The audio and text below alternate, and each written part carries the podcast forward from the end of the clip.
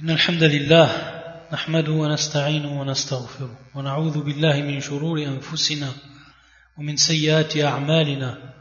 من يهدي الله فلا مضل له ومن يضلل فلا هادي له. وأشهد أن لا إله إلا الله وحده لا شريك له وأشهد أن محمدا عبده ورسوله. أما بعد فإن أحسن الكلام كلام الله وخير الهدي هدي محمد صلى الله عليه وآله وسلم. وشر الأمور محدثاتها وكل محدثة بدعة وكل بدعة ضلالة وكل ضلالة في النار. On poursuit, Inch'Allah ta'ala, l'explication française du livre intitulé Al-Qawa'id al-Muthla. Al-Qawa'id al-Muthla في صفات وأسمائه الحسنى للعلامة Mohamed ibn Salih al-Uthaymin, rahimahullah ta'ala. Le dernier cours, on s'arrêtait à la quatrième base, Al-Qa'idatul Rabi'a, et on avait vu ce que indiquaient les noms d'Allah Azzawajal, et on a détaillé dans cela. Ensuite, dans son livre, le Shir nous a parlé d'une question qui était très importante.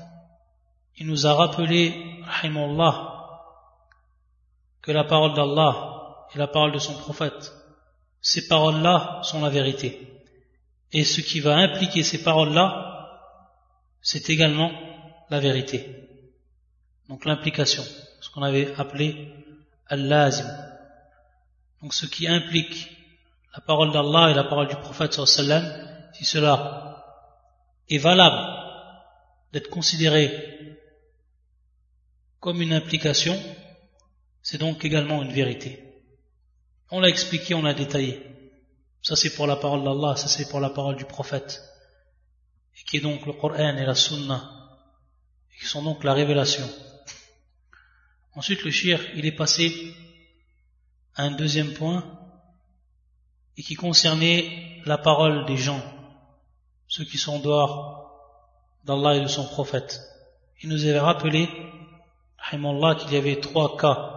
Le premier cas, c'est lorsqu'une personne affirme une parole et que cette parole-là, elle implique des points ou elle implique une chose. Si la personne, et ça c'était le premier cas, elle est d'accord avec ce que ça implique, alors ça devient sa parole. Et dans le deuxième cas, si elle n'est pas d'accord avec ce que cela implique, ou si lorsqu'on lui rappelle ce que implique cette parole-là, il n'est d'accord, on ne peut pas considérer que cette parole lui appartient. Et donc on ne peut pas annexer cette parole à son locuteur. Ça, c'était les deux premiers cas. On avait donné des exemples et on avait détaillé dans cela.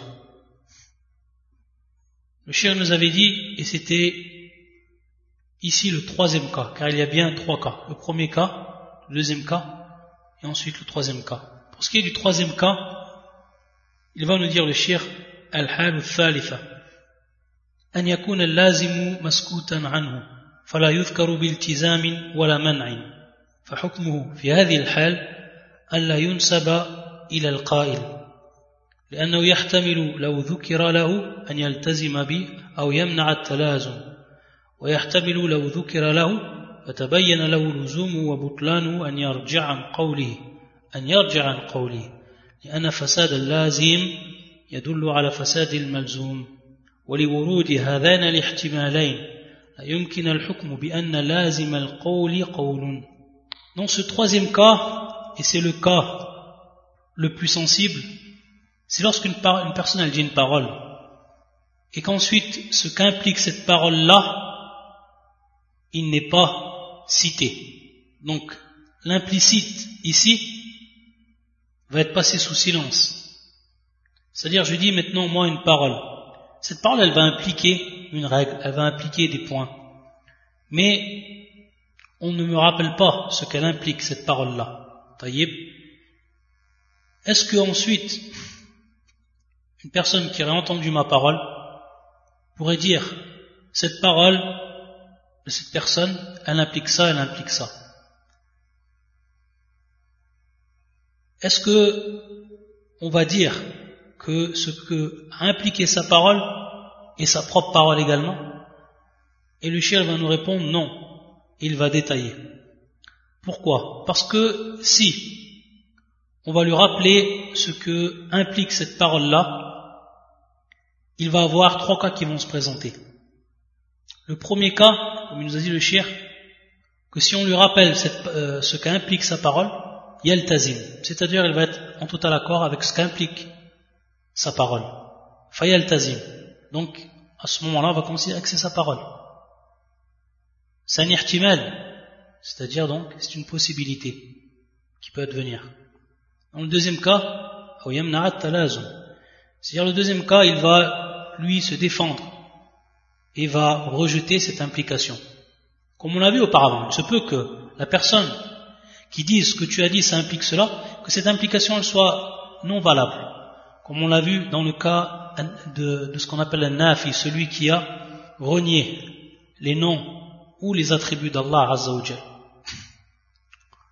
Lorsqu'il disait que celui qui va attester, qui parle à celui qui atteste les noms, parmi les gens de la Sunna qui atteste les noms et les attributs d'Allah Azzawajal, que cela implique al-mumathala, que cela implique donc la ressemblance, d'attester une ressemblance avec les créatures. On a vu que c'est un talazum ici qui est batté. C'est une implication qui n'est non valable. Parce qu'en aucun cas ça implique d'attester les noms et les attributs, ça implique l'anthropomorphisme, ça implique la ressemblance aux créatures. Dans, aucun cas, comme on l'a cité précédemment. Donc dans ce cas-là, si à la personne on va lui rappeler ce que ça implique sa parole, et c'est une application qui est donc fausse, lui, bien entendu, il va la rejeter, comme ça a été le cas précédemment. Donc on voit ici, on va revenir dans les deux, dans les deux euh, possibilités que le chien nous a citées. La première possibilité, ça revient au premier cas. La deuxième possibilité, ça revient donc au deuxième cas. Et ensuite, la troisième possibilité que le chien va nous citer, c'est que tout simplement, il se peut que la personne ait dit cette parole-là sans avoir vraiment conscience et science de ce que implique sa parole. Et lorsqu'on va lui rappeler ce qu'implique sa parole, et que là, à ce moment-là, c'est une application qui est bien entendu valable, alors yataraja. C'est-à-dire qu'il va tout simplement revenir sur sa parole. Il va dire, puisque cela implique, ma parole implique cela, donc je reviens sur ce que j'ai dit, car je m'aperçois que c'est une parole qui est donc en réalité fausse. Comme il nous dit le shir, donc si ce que ça a impliqué, si l'implication ici est fausse, automatiquement, ce qui, le contenu de cette implication va devenir automatiquement faux. Donc on ne peut euh, le considérer ou l'accepter. Donc, en résumé, la personne qui va dire une parole et dont on ne lui a pas rappelé ce que sa parole impliquait, on ne pourra jamais dire, et à aucun moment, que ce que cette parole implique, c'est en réalité sa parole à lui. Parce que, dans le doute, on ne sait pas comment il va réagir et ce qu'il lui, il va accepter? Est-ce qu'il va accepter cette implication? Est-ce qu'il va la rejeter? Ou alors, est-ce que, au moment où on va lui rappeler ce que cela implique, il va tout simplement revenir sur sa parole? Donc à ce moment-là, et c'est le troisième cas, on ne peut donc considérer que cette implication, ça soit sa parole, si on ne lui a donc pas rappelé à cette personne-là ce qu'impliquait sa parole, et que donc il n'a rien dit à ce sujet, ce qu'elle impliquait. Et il nous dit le shir, il nous dit le shir, فإن قيل إذا كان هذا التلازم أو إذا كان هذا اللازم لازما من قوله لازم أن يكون قولا لأن ذلك هو الأصل لا سيما مع قرب التلازم une personne ici qui va faire une objection et qui va dire que Bien au contraire, la personne, si elle dit une parole et que cette parole elle implique des choses, automatiquement on est obligé de dire que ce que ça a impliqué, ça revient à sa propre parole. Pourquoi? Parce que c'est l'origine même. Le chien va répondre à cette ambiguïté et il va dire Tout simplement cela est rejeté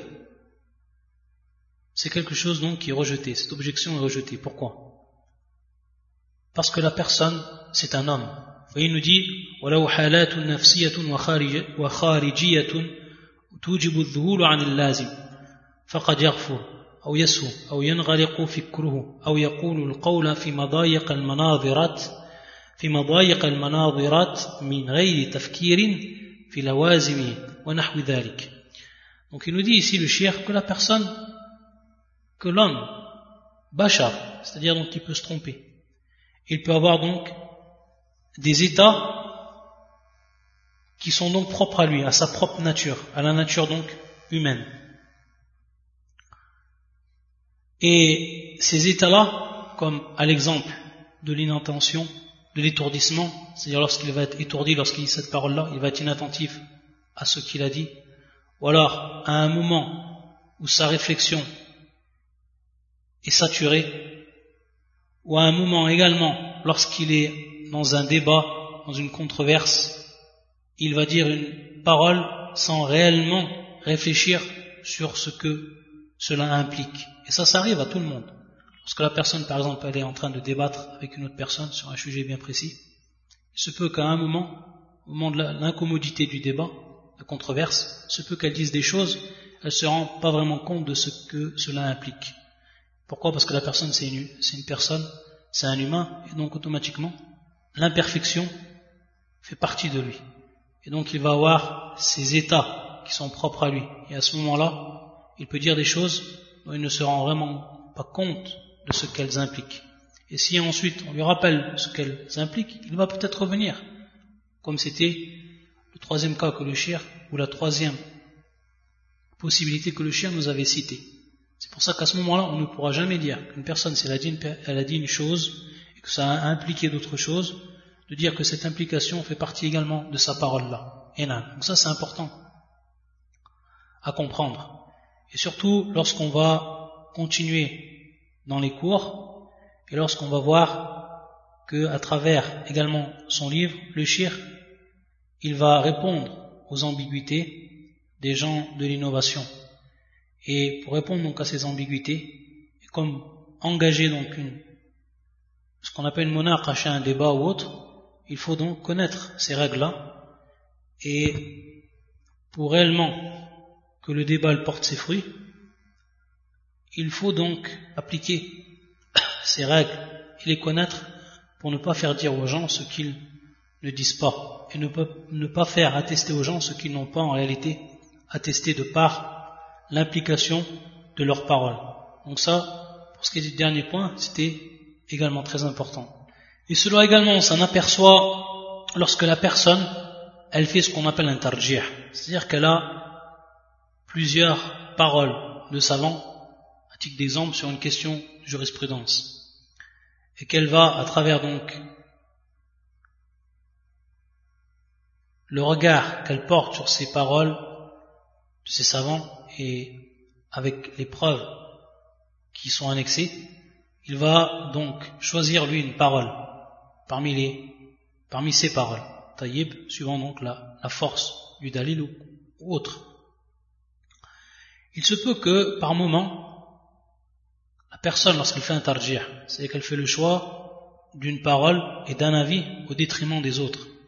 Il se peut que si on lui rappelle que ce choix-là qu'il a fait, ça implique telle et telle règle, ou telle ou telle chose, et qu'en réalité, ce que cela a impliqué est batil, c'est-à-dire est, est, non valable, que cela ne peut être accepté par rapport aux règles de l'islam ou autre. À ce moment-là, qu'est-ce qu'il va faire? Il va donc revenir sur sa parole-là. Et ça, ça arrive beaucoup, beaucoup de fois, de nombreuses fois, pour les savants, pour les étudiants en religion et autres. Et tout le monde le sait, cela. Donc on voit bien également ici qu'on on ne peut donc attribuer à, à une personne ce qu'elle n'a pas dit, c'est-à-dire par rapport à l'implication. Et que si on lui avait réellement rappelé ce que cela impliquait, elle reviendrait donc sur sa parole.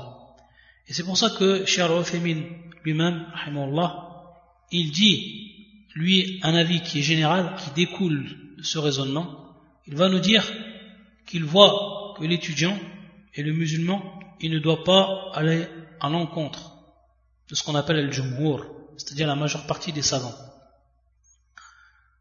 Sauf s'il sait, et de façon scientifique, que leur parole donc n'est pas la plus forte ou ne peut être acceptable.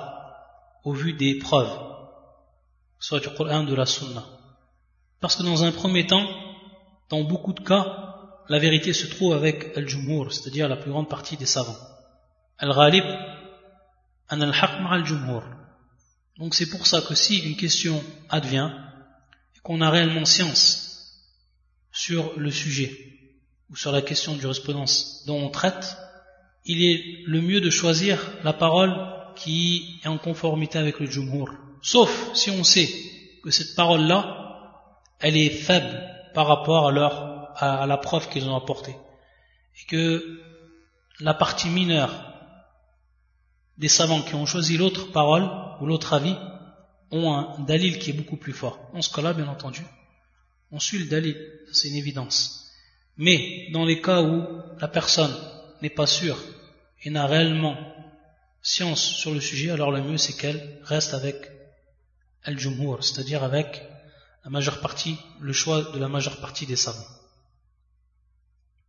Voilà donc pour ce qui est de la quatrième base et le point que le shir a développé.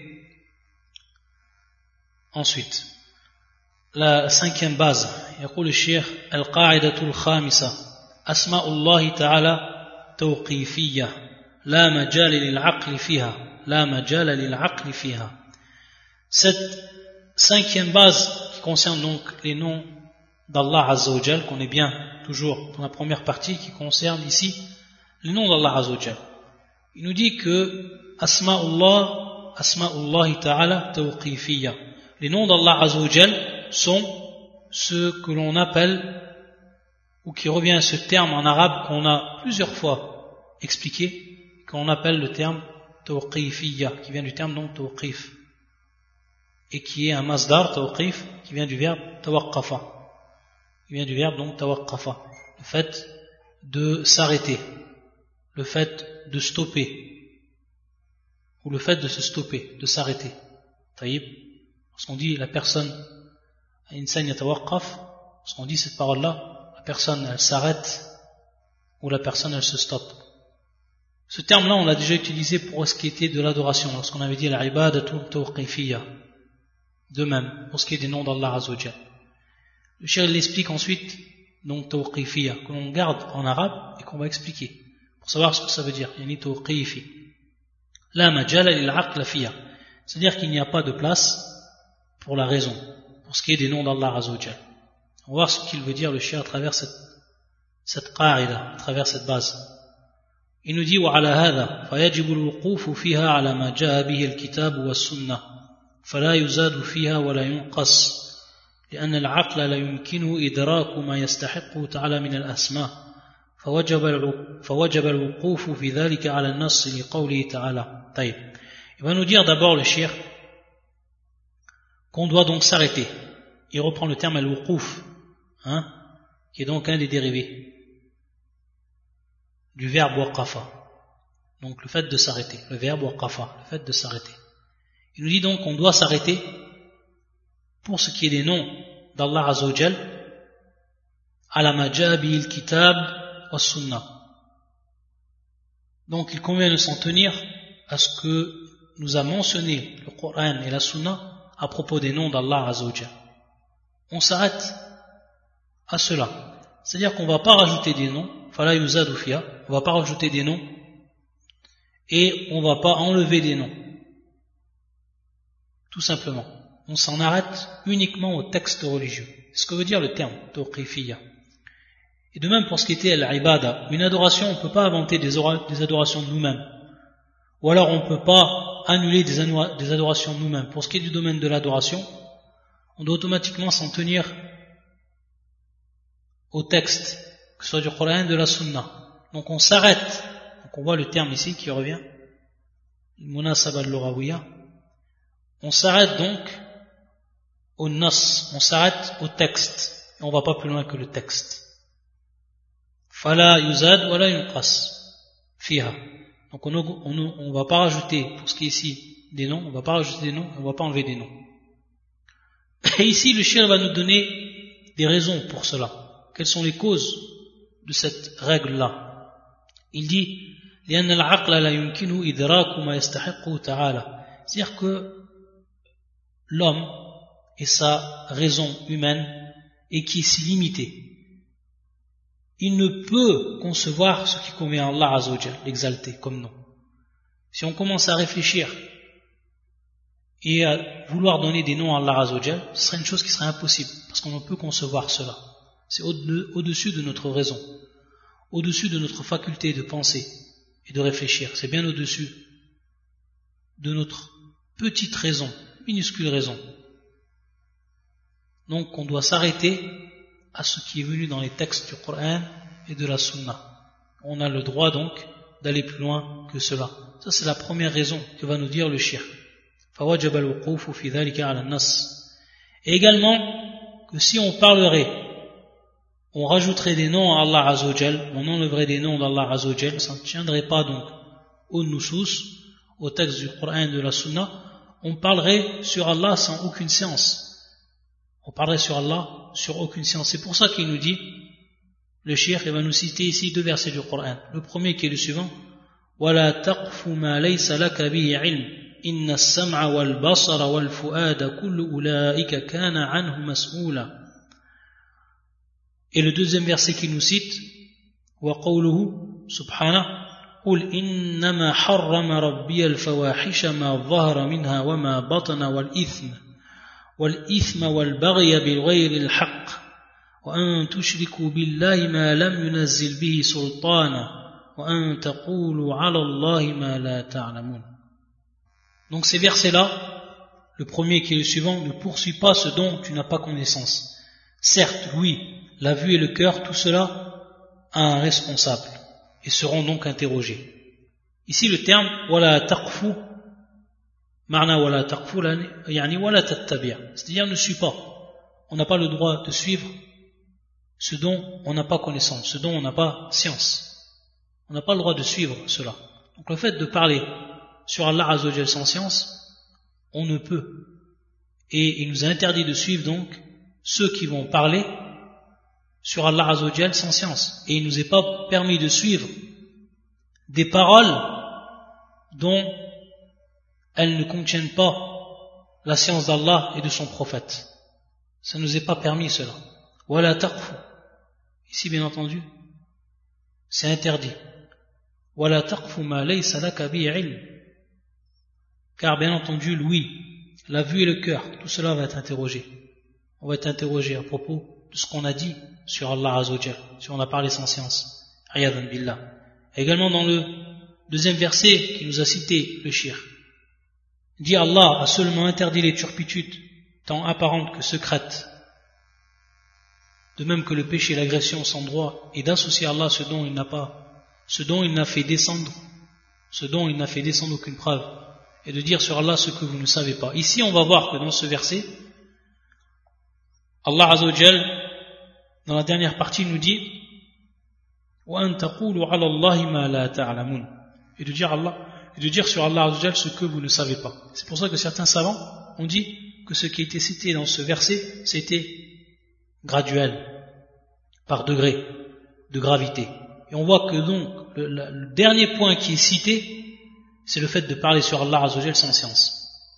Donc Mawa Shahid, quel est ici le témoin argumentatif par rapport à ce que le shir développe, c'est que la personne qui va qui ne s'arrête pas au nusus, qui ne s'arrête pas au texte du Coran de la Sunna en ce qui concerne les noms d'Allah Azzawajal, tout simplement il va parler donc sur Allah sans science. Et donc il va rentrer dans ce wa'id shadid, cette menace terrible que l'on retrouve dans ce verset-là, et également dans le premier.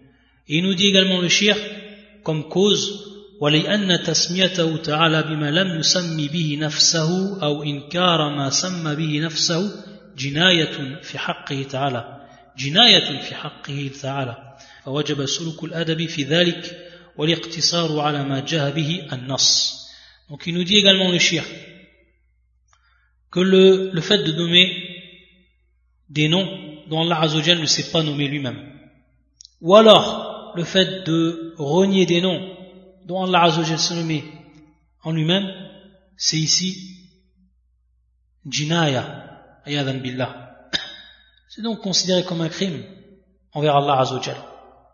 Et c'est agir donc injustement envers lui, subhanahu wa ta'ala. Et c'est sous al-adab, c'est le plus mauvais des comportements qu'on peut avoir avec, envers Allah subhanahu wa ta'ala. Regarde, dans le cas des hommes, dans le cas des personnes, ton père il t'appelle par un nom, Mohammed. Est-ce qu'il y a une personne qui a le droit de venir et de te dire ou de t'appeler par un autre nom, de t'appeler par exemple par Sulaiman alors que ton nom c'est Mohammed, et lorsque tu vas lui rappeler que ton père t'a appelé par ce nom, tu n'as pas le droit de m'appeler par un autre nom, il dit non, moi je choisis pour toi ce nom. Qu'est-ce que tu vas ressentir par rapport à cette personne? Tu vas pas voir qu'il a eu un très mauvais comportement avec toi, alors que dire dans le droit d'Allah Azzawajal? Subhana que dire alors dans le droit d'Allah Azzawajal? Les personnes qui vont rajouter des noms à Allah Azzawajal ou dire des noms dont il ne sait pas lui nommer. Ou alors renier des noms qu'il a subhanahu wa ta'ala. Donc on voit ici une des raisons que le shir nous cite pour bel et bien prouver que c'est un crime envers Allah Azzawajal que c'est faire preuve du plus mauvais comportement que l'on peut avoir nous les êtres humains envers Allah Azzawajal. Donc, al-wajib, comme il nous dit, suluk al-adab. Donc, on doit adopter, en ce cas, une conduite qui est convenable envers Allah Azzawajal. Et ici, cela se traduit de se limiter aux noms mentionnés dans les textes, que ce le Coran et la Sunna. Ça donc, c'est pour la cinquième. Ensuite, pour ce qui est de la sixième règle, il va nous dire le shir et avant de continuer sur la sixième règle, également, ce que l'on va rappeler à propos des noms d'Allah Azzawajal, et que le shir ici nous a pas cité, mais qui est également un point qui est important, lorsqu'on va citer donc et nommer Allah Azzawajal par ce qu'il s'est nommé dans le Coran et la Sunna, et s'en tenir à cela. Il faut savoir qu'il y a des noms qui sont venus dans le Coran ou la Sunna rattachés. C'est-à-dire qu'on va, on va les retrouver nommer les deux en même temps. Et dans ce cas, pour ces noms-là, on ne peut les nommer ou on ne peut nommer Allah Azzawajal uniquement par un des noms sans rappeler l'autre nom. On va donner des exemples pour que ça soit beaucoup plus clair. On sait que la plupart des noms qu'Allah Azzawajal il s'est nommé lui-même dans son livre ou dans la sunna du prophète sallam, ils sont venus seuls, mufradan, comme par exemple Al-Hayy, comme par exemple Al-Qayyum, Al-Ahad, Al-Samad, tous ces noms-là, ils sont venus seuls, ils ne sont pas venus accompagnés. Même s'ils sont venus dans certains cas accompagnés, mais dans d'autres cas, ils ne sont pas venus accompagnés d'autres noms. Donc ces noms, on peut les nommer, on peut nommer Allah Azzawajal par ces noms, yani bil ifrad, bil ifrad, c'est-à-dire on peut les nommer euh, en les citant que, en les citant que, sans les, sans les rattacher donc à un autre nom. il y a d'autres noms, non, qui sont en réalité venus et dans leur signification ils sont les deux opposés. Ils sont les deux donc opposés. Et à partir de là, on n'aura pas le droit de rappeler un des noms sans rappeler l'autre, mais ici dans un cas qui va être précis. À titre d'exemple, pour que ça soit plus clair, on sait qu'il est venu le nom, un des noms d'Allah Azzawajal, An-Nafi'a. Également Ar-Rafi'a. Également Al-Mu'ti. Également Al-Mu'iz. Ces noms-là, ils sont venus accompagner d'autres noms.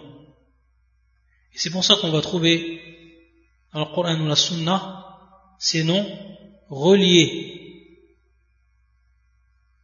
Et pour ce qui est de An-Nafi' on va retrouver Ad-Dar, c'est-à-dire Ad-Dar ou Nafi' Pour ce qui est de Al-Rafi' on va trouver Al-Khafid, Al-Khafid Al-Rafi' Pour ce qui est de Al-Mu'ti, on va retrouver Al-Mani' Al-Mu'ti Al-Mani' Pour ce qui est de Al-Mu'iz, on va retrouver Al-Mudhil, c'est-à-dire Al-Mu'iz ou Al-Mudhil.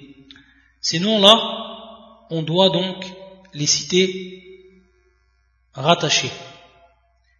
Et plus particulièrement, celui dont il pourrait avoir une ambiguïté par rapport à sa compréhension. Et dans l'exemple qu'on a donné, à titre d'exemple, Abbar Nafi'a. Donc ces deux noms, ils sont venus ensemble. Abbar Nafi'a. Ici, Abbar, c'est celui qui commet préjudice. Et un Nafi'a, c'est celui qui apporte un bénéfice. Tayyib Abbar Nafi'a. Si on aurait cité uniquement ce nom, Abbar, on aurait nommé Allah Azzawajal Abbar, il aurait pu avoir une ambiguïté par rapport à la compréhension. C'est-à-dire que la personne, elle va comprendre que Allah Azzawajal, c'est celui qui fait préjudice. Par contre, lorsque ce nom est cité avec son opposé dans la signification, et ici, en l'occurrence, l'exemple qu'on a pris, on va comprendre, bien entendu, qu'Allah Azzawajal, celui qui fait préjudice, celui qui donne bénéfice. C'est-à-dire, s'il veut Allah Azzawajal, il fait préjudice à celui qui a mérité ce préjudice, à titre de châtiment, de par sa sagesse, subhanahu wa ta'ala. Ou alors, le contraire, un nafia, qu'il a donné donc un bénéfice à cette personne qui l'a mérité, de par sa sagesse, subhanahu wa ta'ala. Donc on ne peut pas citer ici le nom Abbar lui-même, celui où il va avoir une ambiguïté. Par contre, pour ce qui est de An-Nafi', An-Nafi' il n'a pas d'ambiguïté. Pour ce qui est donc du nom, qui lui ne comporte pas d'ambiguïté. Donc pour ce qui est de Abbar, on ne peut le citer lui-même, on va être obligé de citer donc toujours les deux noms. Et pourquoi? Parce que dans la Sunna et dans le Coran, ils sont toujours venus les deux. Lorsque Abbar est venu, il est toujours été accompagné du, du, nom An-Nafi', un des noms d'Allah Azzawajal, donc An-Nafi'. Toujours on a retrouvé Abbar An-Nafi'. De même pour ce qui est de Al-Khafid Al-Rafi'. Al-Khafid, celui qui va rabaisser. Ou Al-Rafi' celui qui va élever. Donc si on aurait cité uniquement, si on appelle Allah Azzawajal uniquement de par ce nom-là, c'est-à-dire Bilin Firad, en ne citant que lui, isolé, Al-Khafid, on peut avoir une ambiguïté, c'est-à-dire celui qui rabaisse. Donc on appelle Allah Azzawajal par son nom, celui qui rabaisse, Al-Khafid. Alors qu'il est venu, à chaque fois dans la Sunna dans le Coran, par son opposé quant à la signification, et qui est ici, en l'occurrence, Al-Rafia, celui qui élève. Bien entendu, lorsqu'on va ensuite entendre ces deux noms, Al-Khafid Al-Rafi', automatiquement, on va comprendre que c'est celui qui rabaisse, par exemple, un peuple par rapport à leur acte, par rapport à ce qu'ils ont fait, ce qu'ils ont mérité, et celui qui élève un peuple, titre d'exemple, par rapport à ce qu'ils ont fait, par rapport à ce qu'ils ont mérité, etc. Mais on ne cite pas uniquement le nom Al-Khafir ici. Pour ce qui est de Al-Mu'ti Al-Manir, de même, on sait qu'Al-Mu'ti c'est celui qui donne, Al-Manir c'est celui donc qui retient. Et donc on ne va pas nommer uniquement Allah Azzawajal et isoler donc ce nom et, l'appeler donc par Al-Manir uniquement là. Parce que comme on l'a dit, c'est venu dans la Sunna et dans le Coran toujours les, deux noms cités en même temps. Al-Mu'ti, Al-Manir. Donc celui qui donne et celui qui retient. Et donc on va comprendre ici la même chose. Donc on n'a pas le droit d'appeler Allah Azzawajal uniquement par Al-Mani'. On l'appellera par les deux noms lorsqu'ils sont donc rassemblés. Al-Mu'ti Al-Mani'. De même pour Al-Mu'iz, Al-Mudhil. Al-Mu'iz donc celui qui va, qui va donner, euh, qui va honorer, qui va donner l'honneur, qui va donner la puissance. Par exemple à un peuple. Ou Al-Mudhil qui est ici donc le contraire. Celui qui va lui faire goûter l'humiliation, etc. Donc ici, on ne va pas appeler Allah uniquement par Al-Mudhil. Al-Mudhil. Alors ce nom, il est venu, mais il est venu toujours accompagné par son, opposé dans la signification qui est Al-Mu'iz. Donc on comprend bien ici, quand on entend ces deux noms, Al-Mu'iz ou Al-Mudhil, on comprend bien donc le sens de par ces deux noms. Et donc leur opposition dans, leur signification. Et donc on ne peut appeler Allah uniquement par Al-Mudhil isolé. Parce que dans tous les textes, lorsqu'ils sont apparus, ils sont apparus donc les deux, Al-Mu'izz Al-Mudhil. Donc ici, ça rentre également sous cette règle, dans le sens qu'on ne peut citer les noms d'Allah Azzawajal et nommer Allah Azzawajal que de la façon dont il s'est nommé dans le Coran et de la, de. Donc on voit bien ici qu'on s'arrête au Nusus, que ces noms-là, ils sont venus toujours par deux, et qu'on doit donc nommer Allah Azzawajal quand on le nomme par ces noms, par ces donc ces deux noms. Ça donc c'est pour ce qui est de la Al-Qa'idatul Khamisa. Pour ce qui est de Al-Qa'idatul Sadisa, Al-Qa'idatul Sadisa, qui est donc la sixième règle. Le shir il va nous dire, rahimahullah ta'ala, أسماء الله تعالى غير محصورة بعدد معينة أسماء الله تعالى غير محصورة بعدد معينة Donc dans cette sixième règle, le shir va nous dire que les noms d'Allah Azzawajal, ils ne sont pas restreints à un nombre précis, à un nombre particulier, ne se limitent pas à un nombre particulier. Donc ça c'est clair à comprendre et il va nous rappeler ici les preuves de ce qu'il a avancé le shir. Il nous dit لقوله صلى الله عليه وسلم في الحديث المشهور أسألك بكل اسم ولك سميت به نفسك أو أنزلته في كتابك أو علمته أحدا من خلقك أو استأثرت به في علم الغيب عندك الحديث رواه أحمد وابن حبان والحاكم هو الصحيح Donc ce hadith qui est authentique, qui est rapporté par l'imam Ahmed ou Ibn Habban ou Al-Hakim, c'est une invocation que l'on dit lorsqu'on est pris par les soucis, lorsqu'on est pris par Al-Han, lorsqu'on est pris donc par la, par la tristesse. Donc c'est dua que l'on dit, et ici le chien nous a rappelé donc Al-Shahid, donc le témoin argumentatif de ce hadith, et qui se trouve dans cette partie du hadith, et qui est la traduction, je te demande par tous les noms avec lesquels tu t'es nommé, que tu as descendu avec ton livre, c'est-à-dire les noms que tu as fait descendre dans ton livre, les noms dont tu t'es nommé, les noms que tu, que tu as fait descendre dans ton livre, les noms que tu as enseignés à l'une de tes créatures,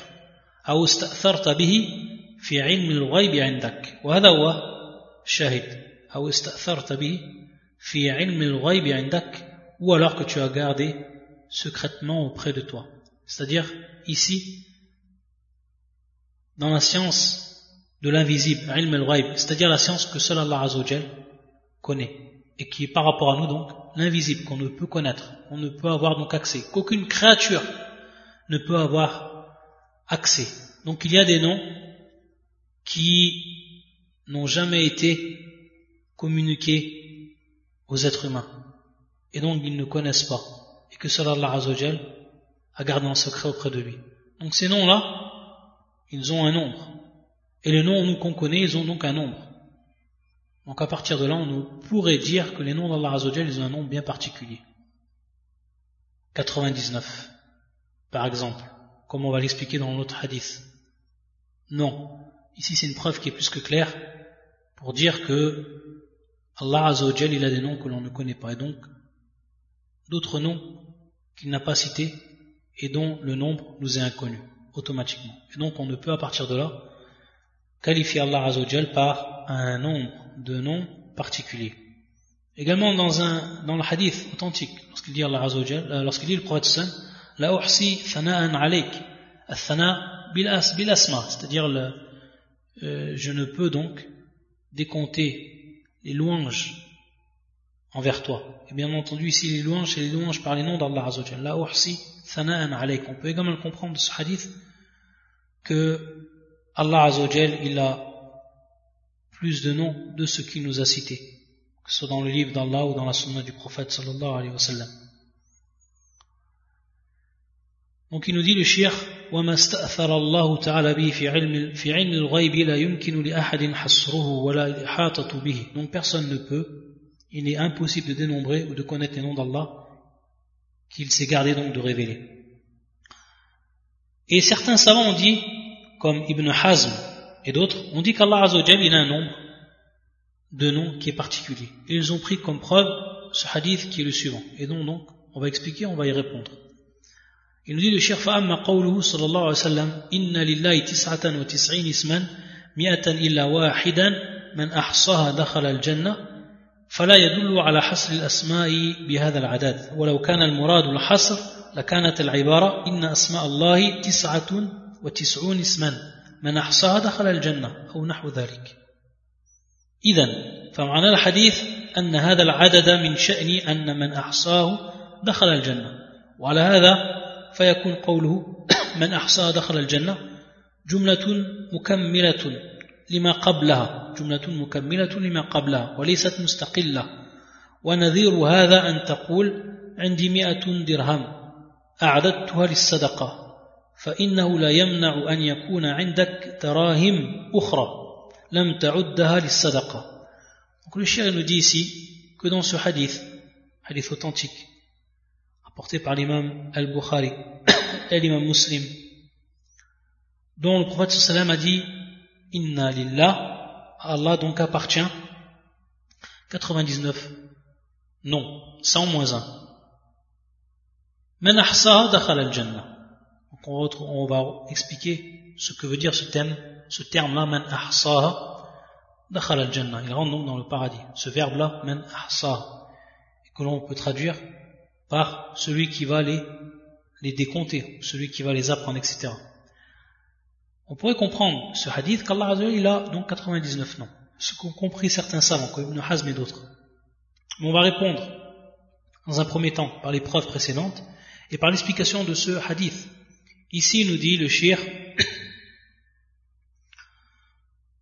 qu'il n'y a pas de restriction par rapport au nombre qui était cité, c'est-à-dire que Allah a uniquement 99 noms. Dans un premier temps, par rapport à la constitution de cette phrase, grammaticalement. Et que si on aurait voulu la restriction, il aurait fallu dire ce que le donc nous a cité Inna asma Allah tis'atun wa tis'un. C'est-à-dire les noms d'Allah Azzawajal sont de 99. À ce moment-là, on a compris qu'Allah Azzawajal, donc il a uniquement 99 noms. Mais là, Inna lillah, il appartient à Allah tis'atun wa isman. Il appartient à Allah tis'atun wa isman. C'est-à-dire qu'il appartient à Allah. Donc, il lui appartient 99, mais il peut lui appartenir également d'autres noms. Il n'y a pas ici donc de restriction par rapport au nombre. C'est pour ça qu'il nous a dit que cette phrase-là, et ensuite celle qui va venir, c'est une phrase qui vient compléter celle qu'il y avait avant. Ce n'est pas une phrase donc qui est euh, mustaqilla, c'est-à-dire une phrase qui n'est pas indépendante.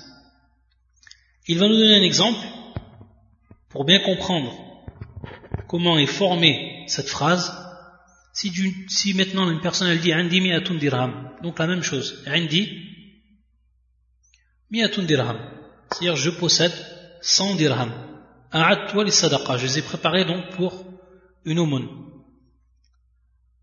Lorsque tu dis cette, cette phrase-là, automatiquement la personne qui va l'entendre, elle va comprendre que tu as 100 réels ou 100 dirhams. Mais ça ne veut pas dire que tu n'auras pas d'autre argent. C'est cet argent-là, tu l'as préparé pourquoi? Pour une aumône. Ça ne veut pas dire que tu as préparé tout l'argent que tu avais pour l'aumône. J'ai donc, j'obtiens, ou il m'appartient 100 dirhams. Et je les ai préparés pour l'aumône. De même ici dans le hadith, Allah Azzawajal a, Allah Azzawajal possède 99 noms. Ceux donc qui vont les apprendre, qui vont les comprendre, etc. Ceux-là, ceux ces gens-là, ils vont rentrer donc dans le paradis. Donc on voit ici que c'est exactement la même tournure, et donc ça prend exactement le même sens. Donc on voit que d'après le sens de ce hadith-là, on ne pourrait, même si on avait juste ce hadith, on ne pourrait affirmer qu'Allah Azzawajal a uniquement 99 noms.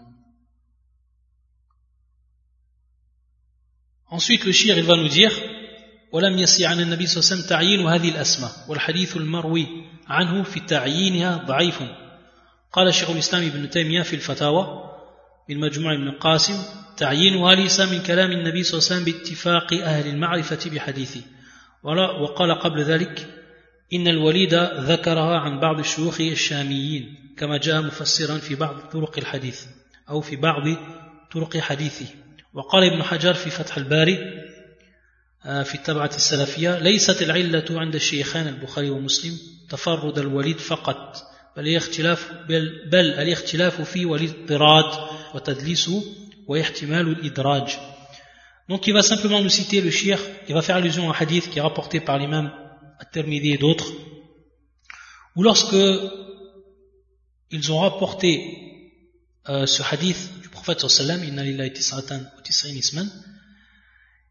il y a dans certaines versions de ce hadith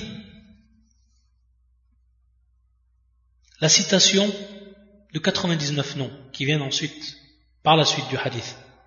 Il va tout simplement, le shir, sans rentrer dans tous les détails, nous rappeler la parole de Shir al-Islam ibn Taymiyyah, également la parole de shir du Hafid ibn Hajar, ces grands savants donc, qui vont nous rappeler que la citation de ces hadiths ou de ces noms arfouan, la citation de ces noms après donc le hadith qu'on a cité, ça, ne fait pas partie de la parole du prophète mais c'était une parole qui a été rajoutée ensuite par ceux qui ont rapporté, par ceux qui ont transmis ce hadith-là.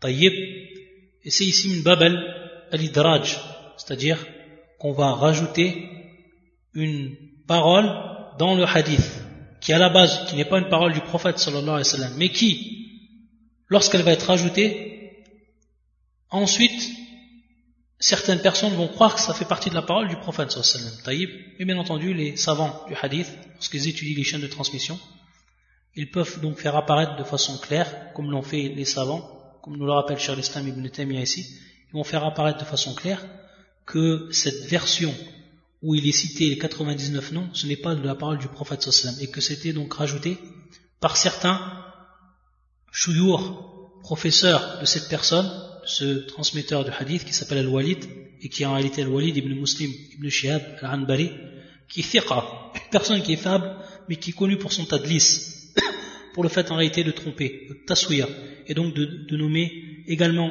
ces chouyours par d'autres noms pour ne pas qu'on les reconnaisse. À la ça c'est des on va dire, des techniques utilisées par certains transmetteurs pour que le hadith soit accepté. On ne va pas rentrer dans les détails. À la kulli le shir ici, d'après ces paroles de ces grands savants, il nous prouve que la citation des noms qui sont présents à la suite du hadith qu'on a cité, Nalillahi Isman, ça ne fait pas partie de la parole du prophète, donc on ne peut pas euh, la considérer comme telle, mais c'est un ijtihad de certains savants parmi les rapporteurs de ce hadith qui l'ont ensuite rajouté. Et on sait que, comme va le faire le shir, rahimullah ensuite, il va faire un ishtihad pour apporter 99 noms. Sachant qu'il a plus de 99 noms, si on regarde le livre d'Allah et la sunna du prophète sallam, ce qui en réalité également une preuve pour dire que Allah n'a pas uniquement 99 noms. Ça également c'est une autre preuve. Pour celui donc qui va ensuite lire le livre d'Allah et qui va faire un effort, c'est-à-dire à chaque fois qu'il va voir un nom que ce soit dans le, dans Coran ou lorsqu'il va lire la Sunna, qui va faire l'effort donc de marquer ou d'écrire sur une feuille tous les noms qu'il va rencontrer, il s'apercevra à la fin qu'il va y avoir certainement plus de 99 noms. Donc, il y a beaucoup de savants, même parmi les salafs comme Imam Ahmed, comme Soufiane, Thawri et d'autres savants encore, qui ont fait l'effort d'essayer de, de rassembler donc 99 noms, comme il est cité dans ce hadith, et ensuite donc d'apprendre ces noms. Et comme on va voir, lorsqu'on va expliquer ce terme, man tout ce que cela comprend, c'est-à-dire d'appliquer ce que cela indique. Taïb, ça fait une heure court, et en réalité, on va détailler un peu pour ce qui est de ce terme, cette parole du prophète sallam, man ahsa al jannah, parce que c'est quelque chose qui est important, et ici c'est du, vraiment du tatbiq, c'est-à-dire c'est de la pratique. C'est vraiment de la pratique, et c'est très utile à tous les musulmans qu'ils comprennent réellement ce qu'a voulu dire le prophète sallam par rapport à cela, et ensuite donc d'appliquer ce que contient cette parole du prophète sallam dans la vie de tous les jours, et ainsi donc de se rapprocher d'Allah Azzawajal et d'obtenir al-fawz, c'est-à-dire la réussite dans cette vie d'ici-bas et dans l'au-delà, dans l'au-delà, lorsque la personne rentrera dans le paradis. Parce que le prophète sallam, il a dit, Men دخل الجنة il rentrera donc dans le paradis سبحانك اللهم بحمدك أشهد أن لا إله إلا أنت أستغفرك وأتوب إليك